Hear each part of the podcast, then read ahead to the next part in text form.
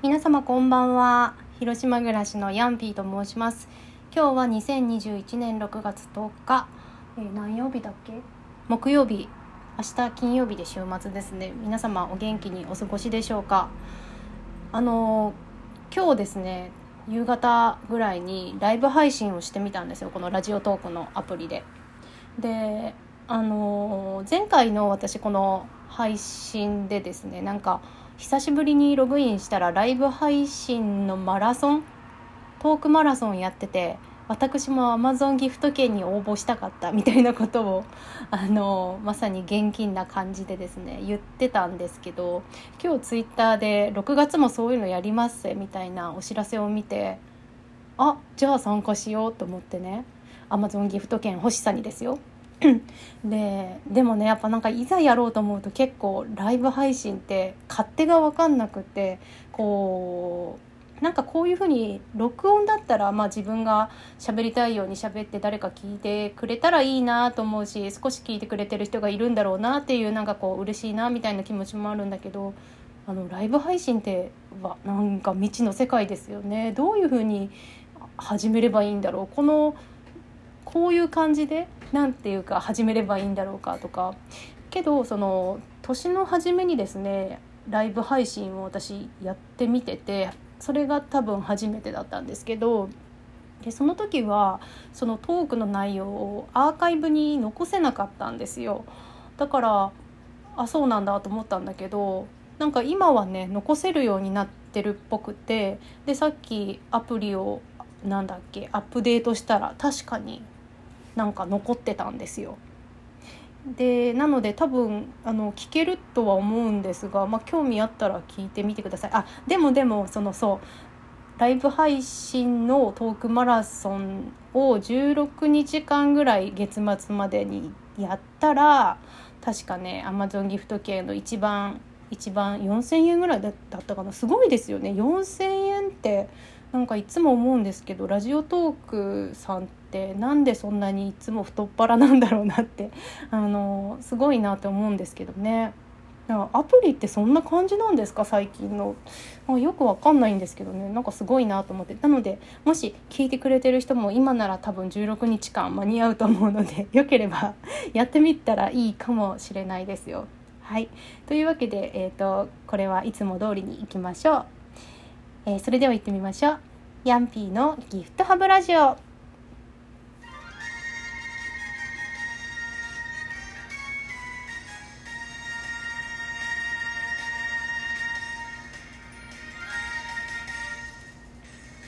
この番組はやりたいことは勇気を出してやってみようという気持ちを持ってヤンピー .net がお送りしております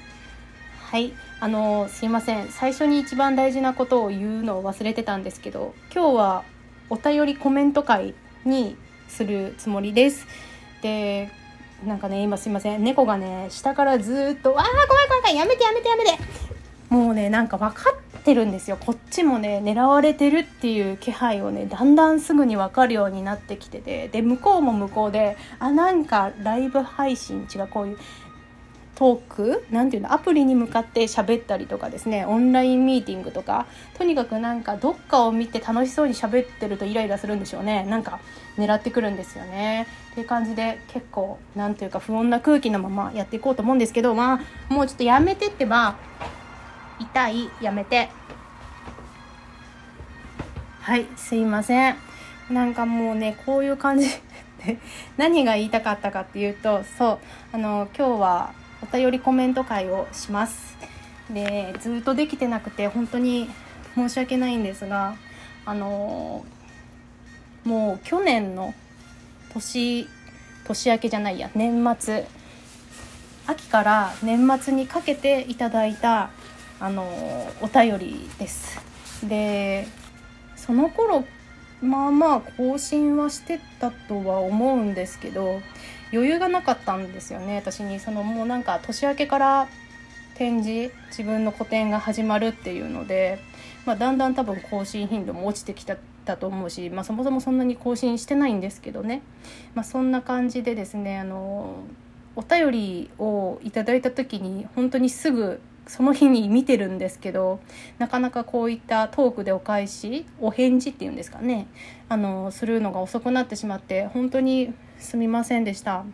でもあのいつも嬉しいあの自分が話したことにこう対してあの知ってる人も知らない人もコメントくれたりとかしてなんか本当に嬉しいなっていつも思ってるので、はい、遅くなりましたがあのやっていきたいと思います。えーとあこれどうやってやればいいんだろう？お便り。あ見えた見えた。すいませんでした。えー、DJ 特命さんからはじめまして。ヤンピーさんの声すごく好きです。配信楽しみに秋から冬を過ごしてます。私は鍋料理が好きなのですが定番鍋ばかり食べています。例えばポン酢で食べる水炊きキムチ鍋ちゃんこ鍋など。おすすめの鍋かっこなるべくお手軽情報ありましたらご指南ください。突然の料理の質問すみません。旬な話題ということでお許しください。DJ 特命さんすごく丁寧ななんかメッセージくださってありがとうございます。そう秋から冬にかけての時期にくださったのにもう梅雨時期にあのお返事してしまって大変申し訳ありません。声を気に入っていただいてありがとうございます。さて鍋料理なんですけどなんか定番鍋ばかりとかあのお手軽情報って言われてますけど絶対私よりちゃんと料理してる人だなんてなんか文字のこう文章の感じから伝わってくるんですけど私なんてあれですよ鍋って言われましたらあの今年の冬なんてずっとずっとじゃないですけど本当水炊きとあと簡単にできる今一人鍋用のキューブとかあるじゃないですか。あれを使っての鍋とかでそれをしかも何て言うんですかあのキューブとかの説明に書いてある野菜の容量とかってすごい少ないなと思って、まあ、肉も野菜も私多分その書いてある量の何て言うか倍ぐらい食べてるんじゃないかなっていうぐらいいつも入れててだからちゃんとした多分味のあの濃さでは食べてないんですよ。水も多いと思うから。そんな感じでですね、まあ、ズボラにやってるんですけれど一つだけそういえばおすすめがあったなと思い出したのがあの株？株をですね1株買ったことがあってで1株なかなか食べきれなかったんですよで半分ぐらい残ってこう冷蔵庫に入れててさすがにまあ秋冬とはいえどうしようかなと思ってた時にあの大根みたいに株もこうすりおろして食べると胃にも優しい鍋ができるよっていうのがあのブログでね誰か書いてるのを読んであなるほどなと思ってやってみたらめちゃくちゃ美味しかったんですよ。なのでこれは何て言うんだろう。名前はわからないですけど多分水炊きとかっていいと思うんですけどね。私もなんかポン酢みたいなんで食べたと思うのであの本当にかぶとか大根とかすりおろしてのせるだけで超美味しかったです。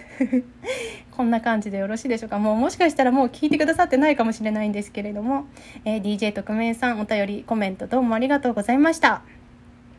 えー、続きましてウィズさん。おはようございます。人違いエピソード。パッと思い出せるのは確か20歳くらいの時ですが、同じ時期に福山で何人かの女性に今までで一番最悪だった彼氏に似てる過去外見と言われたのが かなりショックだったのでよく覚えてます。何もしてないのに そいつはどんだけ似てて何やらかしてたんだか、いい迷惑でしたね という、あの、これね、私が多分、小学生を人人間違い見見間違えてついに小学生にまで変な声をかけ出してしまったみたいな話題をしたことがあってそれに対する人違いエピソードを送ってくださったんですけど。福山で何人かの女性ってなんかすごいローカルめっちゃわかるんですけど。そうなんだ。なんだろう。最悪だった。彼氏ってどういう感じだったなんか若干チャラかったんですかね別さん。外見がですよ。わかんないですけど。でもなんか同時期にそんだけ言われるって何でしょうね。結婚詐欺かな。わからないですけど。なんか複雑ですね。もうちょっといい人にあの似てたらよかったのにって思いますよね。けどなんか人生でそこまで誰かに似てるって言われることってあんまりないからなんか不思議な不思議なもんですね。でもウィズさんはそういう人ではないとは思うんですが。そうウィズさんあのお会いしたこととかは全然ないんですけれどその広島のね県営 SNS っていうのがありましてそこであの展示の個展をやった時のね情報とかをこういろいろ告知していた時にですねあの DM 送ってくださいっていうふうに言ってくださって展示にもね来てくださったんですよね。どうもありがとうございます。そう、展示もですね、本当いろんな、そういう、なんていうんですかね、SNS での広島の知り合いの方とか、あと友達とかもいろいろ来てくださって、皆さんにお礼のハガキを出したいと思いつつねこれも全然できてなくてもう本当こういうことばっかですいませんって感じなんですがこれからもよろしくお願いします。あと最後にですね今日さっきコメントお便りくださったんですが匿名ちゃんさんです。久しぶりの配信嬉しいということで コーヒーと一緒にくださいました。ありがとうございます。ちょうどお便りなんだこのコメント会をしようと思っててその1時間ぐらい前に あのコメントが来たのでエスパーかなって若干思ったんですけどいやそんなことないんですけどあの楽しみにいつもなんか配信更新した時にあの聞いてくれてるっていうのがすごい嬉しいです。あのいつもありがとうございます。匿名ちゃんもこれからもよろしくお願いします。はい。あのもうあと1分なのでこのまま喋ろうと思うんですけどあの本当に私なんかねすごくなんかいつも思うんですけど人とかに声かけるのとか「ねえねえ遊ぼうよ」とか「みんな集まれ!」みたいなこと言うのはすごく好きなんですよ。なんですけど集まった後に調整をするとかじゃあみんなの時間どうするみたいなことになった時の腰腰が重いっていうか誰かがそこをやってくれるとスムーズにことが運ぶなーってこう集団生活の中でねいつも思ってて。なので、あのコメントくださいと言いつつ、こんな風になってしまって申し訳ありません。しかし、これからもよろしくお願いします。はい、それじゃあ今日も最後まで聞いてもらってありがとうございました。おやすみなさい。ほんじゃね